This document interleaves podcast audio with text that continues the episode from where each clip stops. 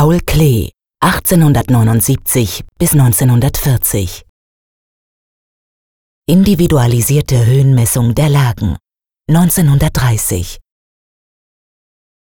Wenn auch erst 1930 entstanden, so weist das Bild individualisierte Höhenmessung in Lagen in seinem formalen Aufbau einen direkten Bezug zu den ägyptischen Aquarellen auf.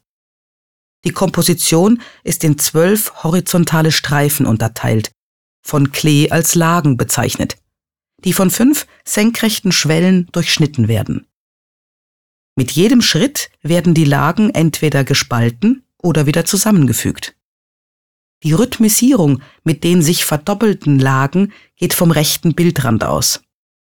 Es handelt sich hier nicht um ein Aquarell, sondern um eine Malerei mit Kleisterfarben, was das Bild in die Nähe der Quadratbilder rückt.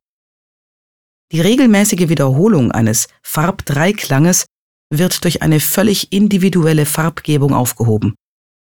Das Zentrum wird von einem roten Rechteck dominiert und von verschiedenen bunten Farbstreifen in Balance gehalten.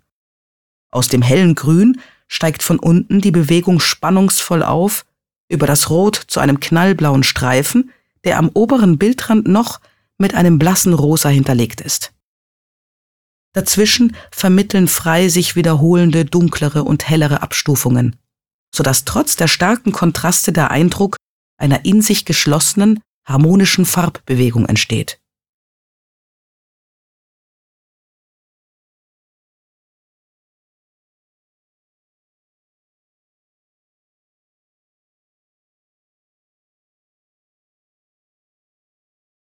Besuchen Sie das Zentrum Paul Klee, Bern und sehen Sie die Werke im Original und laden Sie unsere Gratis-App Museen Bern aus dem App Store herunter.